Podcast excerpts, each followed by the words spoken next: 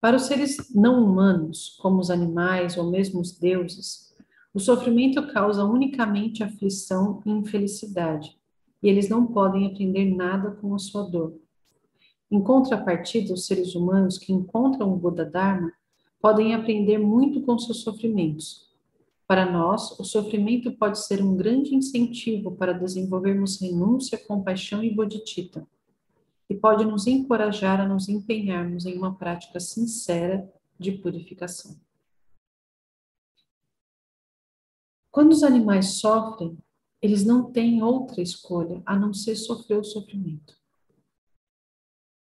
Nós, quando nós sofremos, nós podemos, quando nós sofremos e nós temos essa essa informação, nós temos essa informação e permitimos que esse ensinamento toque o nosso coração, mova a nossa mente, transforme a nossa vida, se a gente permite que isso aconteça, nós conseguimos transformar o nosso sofrimento em renúncia, compaixão e bodhicitta.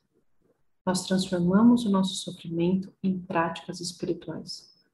Essa, essa é o grande mote do Lojon, Lojon, treino da mente, transformar condições adversas em caminho espiritual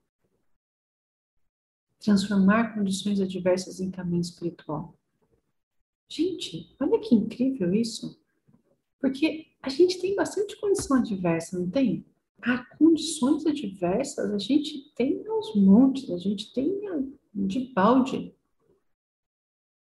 Fazer uma prática que transforma condições adversas em caminho espiritual é, um, é uma preciosidade isso.